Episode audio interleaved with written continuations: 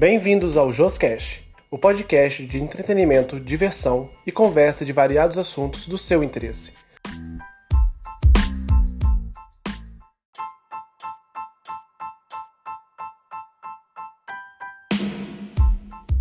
Todas as quintas às 12 horas, um episódio atualizado. Nessa temporada, vamos contar com 10 episódios com entrevistas, músicas, poesias e muito mais. Bora conversar?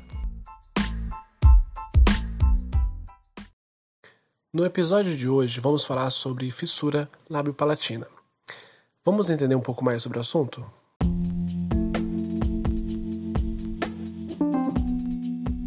A fissura lábio-palatina é uma malformação congênita que consiste na ausência de fusão entre os tecidos embrionários que formam o lábio e o palato, o céu da boca. Esta ausência de fusão embrionária pode acontecer devido a vários fatores, genéticos ou ambientais. De acordo com a estrutura acometida, são classificadas como fissuras labiais, palatina ou lábio-palatina. A incidência das fissuras lábio-palatina é relativamente frequente. Estima-se que no Brasil, a cada 650 nascimentos, um bebê nasce com algum tipo de fissura. Indivíduos com fissuras lábio-palatina apresentam alterações estéticas e funcionais, como dificuldades na alimentação, alteração no desenvolvimento das arcádias dentárias, da fala e audição. O tratamento deve ser realizado por uma equipe multidisciplinar, onde pediatra, cirurgião, fonoaudiólogo, dentista, ortodontista, otorrinolaringologista, psicólogo, bucomaxilo, entre outros, darão todo o suporte ao paciente e à família até alcançar a sua reabilitação completa. Agora vamos contar com a participação da Dani e do Guguinha para falar mais sobre o assunto. Seja muito bem-vinda, Dani. Ei, eu tô muito feliz de estar aqui. Eu sou a Dani, mãe do Guguinha, E eu sou o Ninha. e a gente vai tentar explicar um pouquinho de como que é a vida de uma mãe de um fissurado e também de como que é a vida de uma criança que nasceu fissurada. Para iniciar a conversa, conta um pouco da história do Guguinha pra gente. A gravidez de Guguinha foi normal, como qualquer outra gravidez. É, eu já tinha um filho, o João Vitor, ele já estava há muitos anos me pedindo um irmãozinho, e quando ele estava com quatro anos e pouquinho, eu engravidei. E fizemos todos os exames de pré-natal, estava acompanhando tudo perfeitamente. As grávidas sabem bem que tem um ultrassom muito importante que é, é, que é feito numa faixa aí de três meses, que é a morfológica, né? Onde faz várias medições e nem na morfológica foi identificado nada é, de anomalia que Guguinha pudesse vir.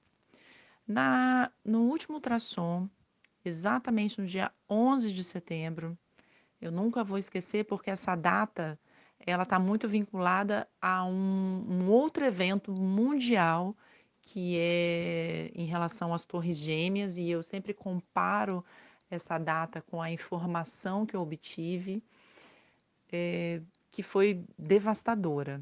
Eu estava deitada é, fazendo ultrassom. Eu nunca tinha levado ninguém para me acompanhar assim de diferente, sempre meu marido junto comigo. Mas nesse dia eu resolvi levar João Vitor, que é o meu filho, nosso filho mais velho, e a minha mãe também foi me acompanhando.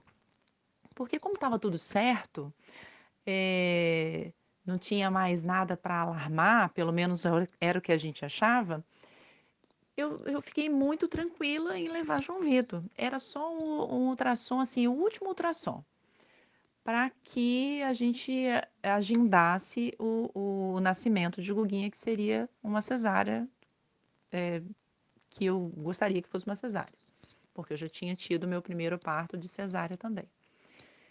E a gente insistia, eu insisti muito ao médico para ver o rostinho dele porque era um ultrassom é, preto e branco, né? Muito comum para a grande maioria. E a gente não conseguia ver o rostinho direito. E eu queria muito que minha mãe e João Vitor visse o, o, o rostinho de Guga. E eu insisti muito para o médico, e o médico mexeu na minha barriga tal. Até que, por fim, eu vi quando o, o, a boquinha de Guguinha, o lábio superior de Guguinha, passou na frente, assim, da, da tela do, do, do monitor, meio que voando mesmo, boiando. E eu tive, assim, na hora, eu lembrei de, um, de uma amiga que eu tive na infância, também de situações que eu estudei na escola. E na hora eu falei assim: Meu Deus do céu, eu fiquei muito desesperada, muito mesmo. Eu não. Por mais que você esteja preparada para tudo quando você engravida, você não espera isso. E o médico pediu que minha mãe se retirasse com o meu filho, João Vitor, e ele ficou perguntando para mim o que, que eu tinha visto. E eu disse para ele que tinha visto que meu filho estava com a boquinha aberta. Porque eu não sabia o nome disso certo, sabe? Eu não entendia como que poderia. Qual, qual era o nome correto para se dizer. E, por fim, ele perguntou como que eu sabia disso. Eu falei assim: porque eu estudei, porque eu sei, porque eu convivi com uma pessoa que nasceu assim também. Depois de descobrir que o Guguinha vira fissurado, você teve todo o apoio da sua família. Seu esposo, sua mãe, seu pai, por exemplo, foram muito importantes. Você percebeu que teria que procurar ajuda para entender mais sobre o assunto. Chegou até procurar dentro do Espírito Santo, mas todos os médicos que você procurou disse que naquela época, em 2008, não tinha nenhum tipo de atendimento para o Guguinha e que deveria procurar ajuda no Centrinho de Bauru. Quando você procurou o Centrinho de Bauru, qual foi o tipo de atendimento que você obteve? O que o centrinho ba de Bauru indicava era que a gente tinha que aguardar ele nascer, e aí eu ia fazer uma inscrição, né, na verdade eu ia agendar o atendimento lá em Bauru, para que meu filho tivesse acesso ao tratamento pelo SUS. Mas esse tratamento deveria ser feito em Bauru, porque aqui no estado não tinha. Então eu deveria me deslocar para poder fazer esse tratamento lá em Bauru pelo SUS. Eu, nessa época, ainda não tinha o conhecimento de que o governo aqui do estado é, auxilia as pessoas que precisam de tratamento, não só os fissurados, mas qualquer tipo de é, malformação ou doença que não tenham tratamento aqui no estado, não só o Espírito Santo, mas todos os estados, tem um, um atendimento que chama-se TFD, que é o tratamento fora domicílio. Então, a pessoa vai sair do seu domicílio e procurar um tratamento num, num outro estado, e isso pago pelo SUS. É, como que é feito essa saída daqui do estado? É, você vai de acordo com as condições que ele acha que o paciente pode passar. No caso, a criança tem direito a um acompanhante e normalmente você vai de ônibus. Quando a criança passa por um tipo de cirurgia, que é que eles avaliam a necessidade da criança é, vir com outro meio de transporte que não seja o ônibus, que seja um avião, por exemplo, é, isso precisa ser indicado pelo médico na hora de fazer a avaliação. Então, no momento que eu, que eu vivi, eu não tinha conhecimento disso. Eu imaginei que eu tivesse que sair daqui e buscar Bauru, mas eu, eu consegui, é, pelo menos, fazer o contato com a assistente social de Bauru e as expectativas que eu tinha de meu filho nascer e fazer cirurgia é, não se encaixavam com o protocolo deles. E eu passei assim noites e noites, dias e dias procurando uma outra solução que se encaixasse nas minhas, nas minhas expectativas. Encontrei um médico em São Paulo, cirurgião plástico, Dr. Sérgio Almeida. É, na época, ele já era, assim, em 2008, com a idade muito avançada, mas eu.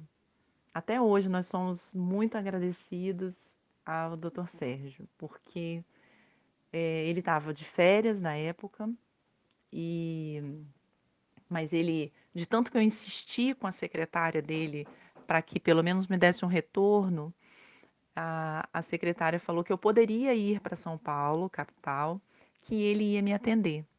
Eu grávida ainda, mas que ele ia conversar comigo e ver o que, que a gente poderia fazer.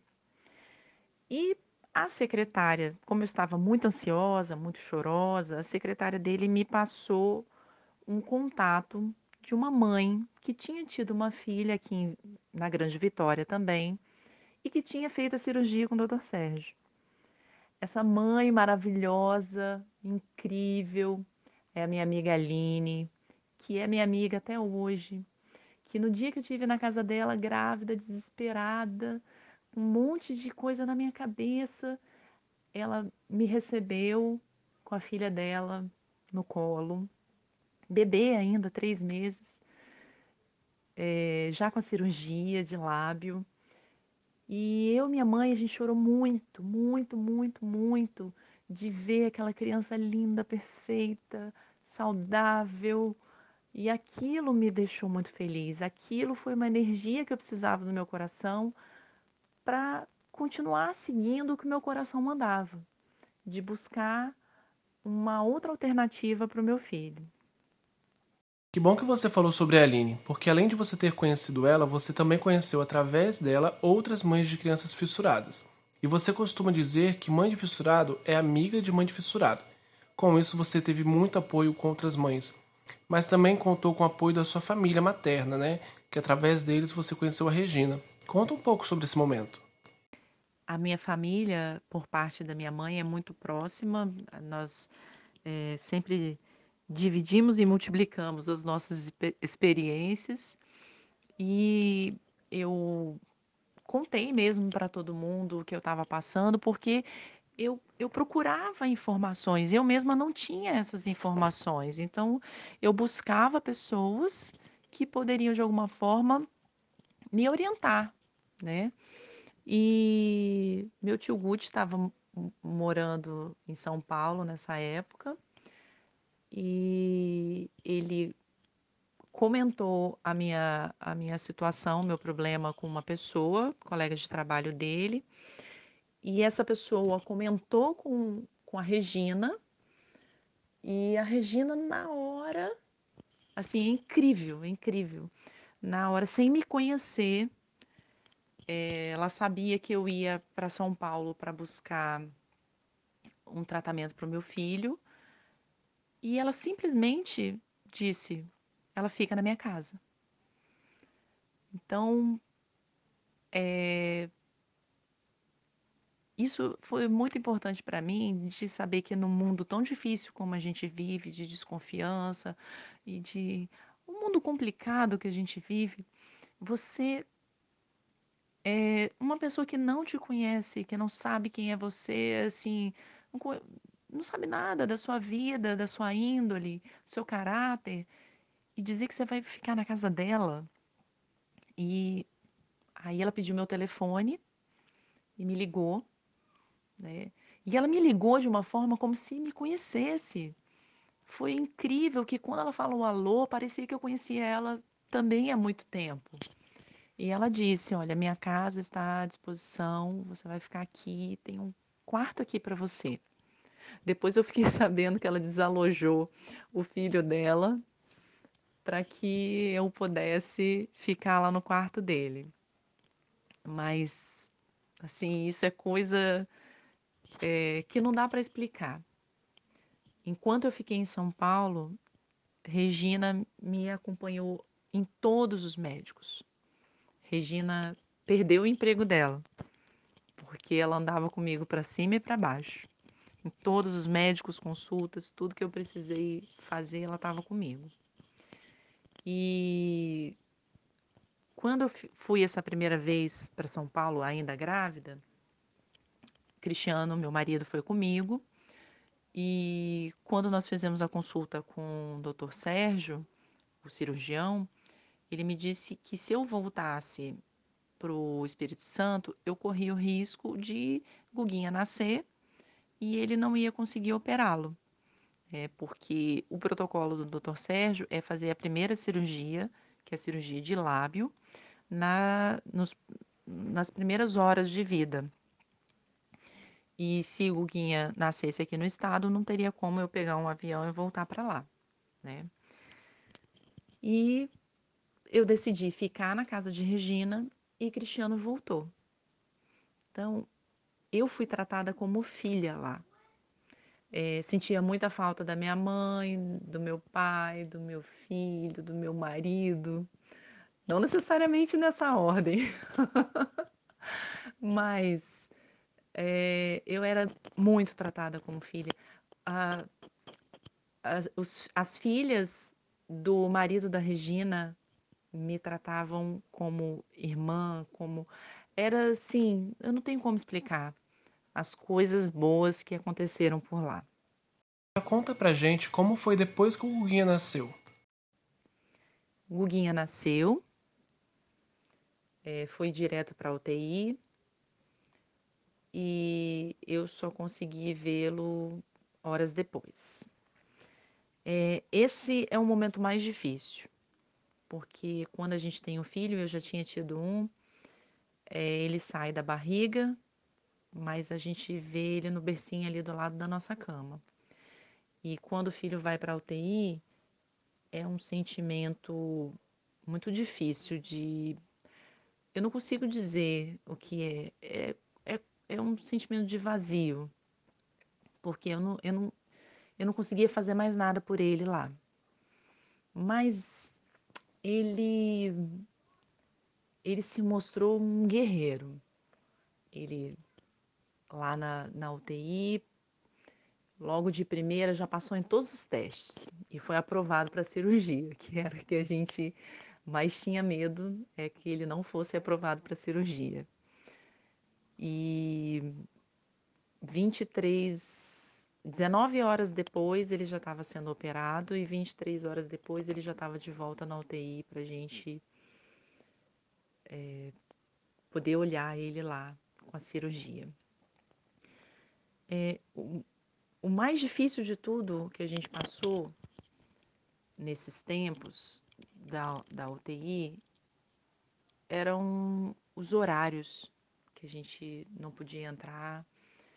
Quando eu digo a gente é porque Cristiano voltou para São Paulo quando Guguinha nasceu.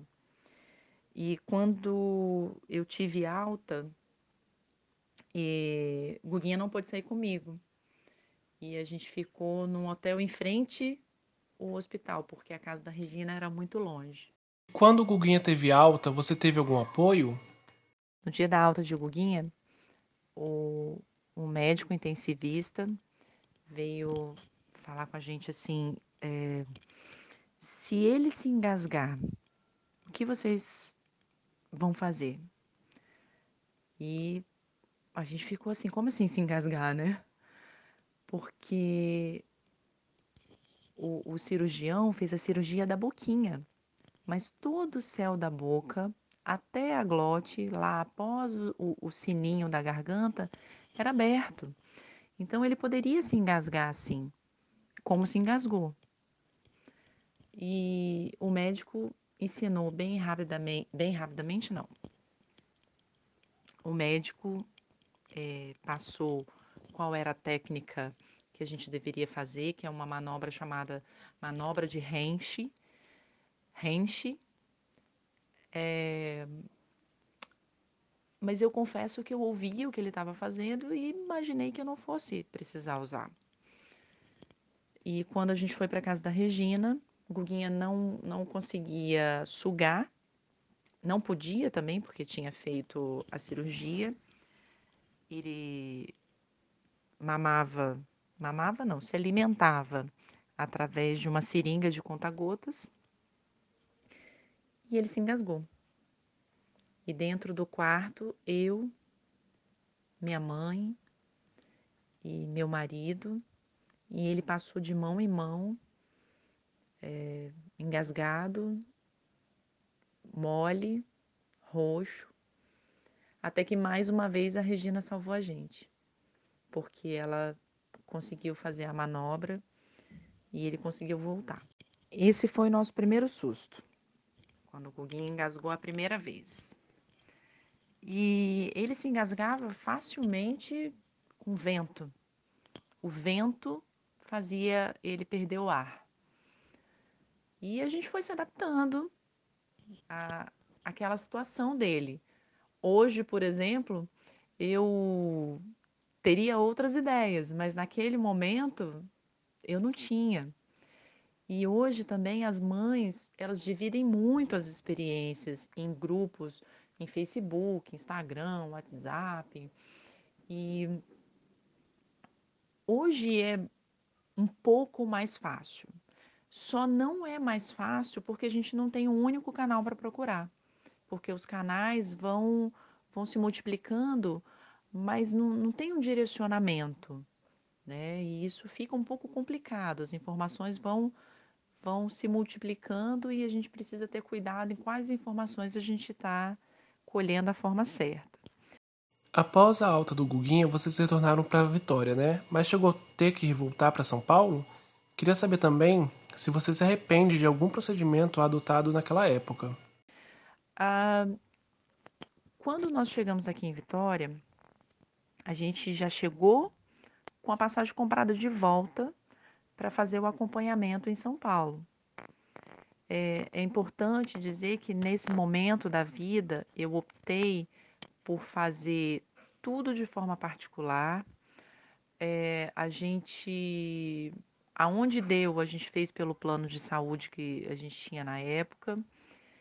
E nessa época também eu fui abençoada por estar trabalhando numa empresa que é, era minha e que eu tinha condições de pagar por esse tratamento de Guguinha. É, a gente viajava pelo menos uma vez por mês para São Paulo e o que podia ser pelo plano era feito pelo plano, o que não podia a gente pagava particular. E dentro do que foi possível, eu acredito que eu dei o meu melhor. Dentro das condições que eu tinha, eu acredito que eu me doei por inteiro e entreguei o melhor de mim para o meu filho. Hoje, eu conheço algumas outras situações. Né? Eu conheço o protocolo que é, alguns dos médicos, meus amigos, defendem, que é a cirurgia após três meses. Já me culpei muito por ter feito a cirurgia é, diga, an, dita antes do tempo, é, porque dentro desses protocolos de fissurado não existe você fazer a cirurgia logo que nasce. Você precisa dar um tempo para que aquela estrutura ali se complete e com isso fique melhor a a condição para a cirurgia. Mas essa fase da culpa eu já passei. Porque com as informações que eu tinha e com as informações que o estado do Espírito Santo me dava, eu não tinha condição de optar por outra solução a não ser a solução que foi dada. E que eu tenho que acreditar e realmente acredito que foi a melhor solução que momento você viu a necessidade de fazer campanhas para ajudar no custo do tratamento do Guguinha? Até os três anos de idade, Guguinha fez esse tratamento em São Paulo. É, eu tinha uma, a, essa empresa e o plano de saúde e a gente conseguia dar conta de todos os atendimentos e necessidades que ele tinha. Depois disso, como numa roda gigante, uma hora você está em cima, outra hora você está embaixo, eu passei por um momento bem difícil que eh, eu não, não tive mais condições de, de andar com a minha empresa e com isso eu perdi a principal renda que a gente tinha para fazer esse tratamento de Guga e também com isso é, eu entrei numa fase muito difícil da minha vida porque Afinal de contas, tudo que a gente fazia para o tratamento de Guga era fruto do dinheiro que a gente tinha com a empresa funcionando. Quando a empresa deixou de funcionar, além de todos os problemas da, da empresa ter parado do, de, em, relação a fechamento de empresa e outras coisas, é, eu me vi numa condição assim, o que que eu vou conseguir para o meu filho? É, e passamos um bom tempo sem fazer tratamento nenhum, até que João Vitor, meu filho mais velho, teve a, ouviu uma pessoa, né, João Vitor, ouviu uma pessoa falar sobre uma vaquinha que é uma forma de você conseguir, é, através de outras pessoas, doações para atingir um objetivo. É, e as pessoas estavam fazendo essa vaquinha para conseguir várias coisas é, que no, no, nosso momento ali não era o primordial para gente, né? As pessoas estavam fazendo vaquinha para conseguir uma bicicleta, para conseguir outras coisas. E aí João Vitor falou assim, mãe, por que, que a gente não faz algo para cirurgia de Guguinha? E eu fiquei muito. É, eu pensei muito antes, porque quando você coloca a sua cara à mostra, quando você diz para todo mundo que de alguma forma você não consegue sozinho é, dar conta de algo que seria problema seu, porque o filho é meu e do meu marido. Por que, que eu deveria pedir auxílio a outras pessoas? Não é algo fácil, não é uma decisão fácil de se tomar. Então, obviamente, a primeira pessoa que eu perguntei se estava de acordo era meu marido. Ele ficou muito reticente, mas ele sabia que ele sozinho é, não teria condições de arcar com isso, porque o, o dinheiro que ele recebia era para pagar as nossas contas básicas mensais. Não, não, teria como a gente tirar nenhum outro valor para fazer o tratamento de Google. E a gente sabia que o tratamento de Google era caro. É, antes disso, eu procurei o SUS aqui no estado. Ainda não tinha nada que pudesse que pudesse nos dar uma esperança. E eu ainda recebi uma notícia muito mais é, é, decepcionante, né? Que assim, a partir do momento que eu tinha feito o tratamento do meu filho particular, eu não conseguiria voltar para o tratamento do SUS.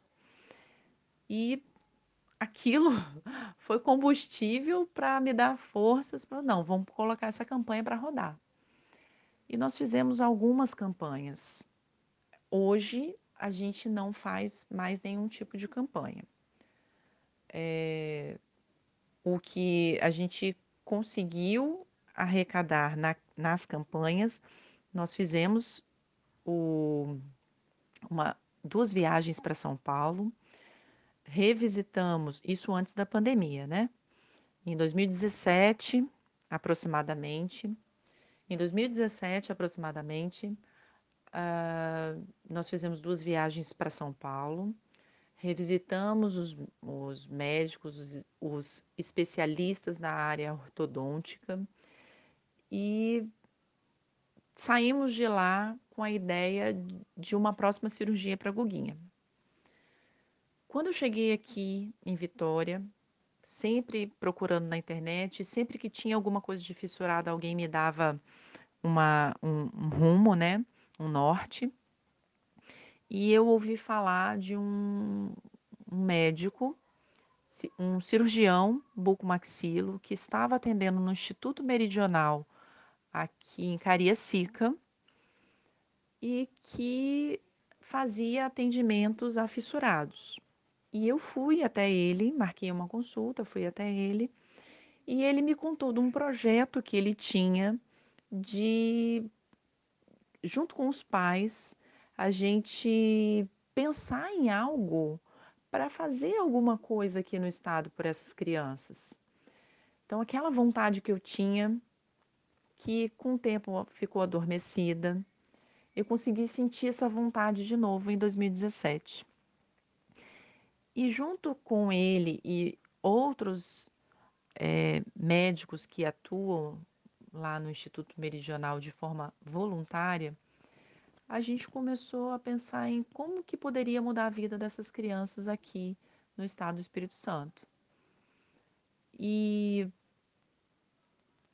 eu fiquei muito assim pensando o que, que eu poderia fazer para essas crianças se eu não tinha conseguido terminar nem o tratamento do meu filho. O que, que eu poderia fazer? Mas eu percebi que eu fiz muito. Eu fiz muito, apesar de alguns é, acharem que em algum momento eu errei por algumas escolhas de cirurgias, de médicos. Eu fiz muito por ser só uma mãe. Eu não, não tenho conhecimento científico para poder dizer é, o que é certo. Eu preciso de um especialista que me diga o que é certo. E eu não tinha. E o que foi conquistado com as campanhas? Hoje, com todas as campanhas que a gente fez, eu consegui que o sorriso de Guguinha ficasse mais perfeito e com a posição dos dentes que ele conseguisse ter uma condição de fala melhor. Porque é, a ortodontia dentro do mundo do fissurado não é para deixar um sorriso mais bonito. A ortodontia dentro do mundo do fissurado é para que ele consiga ter um espaço melhor de colocação da língua para poder falar melhor, é, o contato do, do palato para que ele consiga é, pronunciar as palavras de forma mais audíveis. É, não, não é uma estética. Dentro da área dos fissurados, a estética é a última coisa que a gente procura. A gente procura a melhor forma para a criança comer, a melhor forma para a criança dormir, a melhor forma para a criança conseguir se comunicar, uma forma é, que ele consiga conviver em sociedade manifestar os seus sentimentos e que ele seja entendido, que ele seja compreendido, que ele tenha o seu lugar de voz na sociedade, que ele consiga expressar os seus sentimentos. Dani, gostaria de agradecer muito a sua participação nesse episódio. Semana que vem vamos voltar a falar sobre o assunto, tá bom? E queremos contar com a participação do Guguinha. Então até mais. E esse é um pedacinho da nossa história. Acredito que muitas famílias se identificaram com algumas das coisas que eu contei aqui. E eu convido você para ouvir o próximo episódio.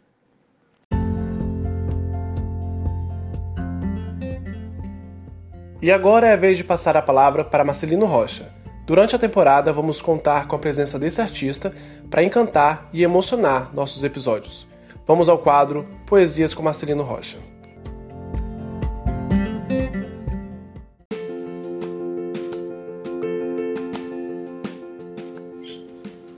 personagem de mim. Quando escrevo, sou um personagem que ama indistintamente. Sou um personagem de mim, dentro de mim. Quando me exponho, salto para fora de mim e me liberto das amarras e transcendo num mundo utópico e ao mesmo tempo real para mim.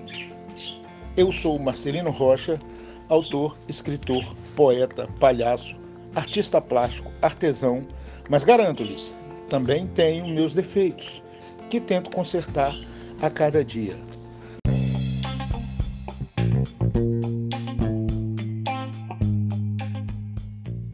Ficamos por aqui com o nosso episódio da semana. Deixe seus comentários, dúvidas, elogios e sugestões. Semana que vem tem mais. E lembre-se, toda quinta-feira às 12 horas estaremos juntos. Até mais.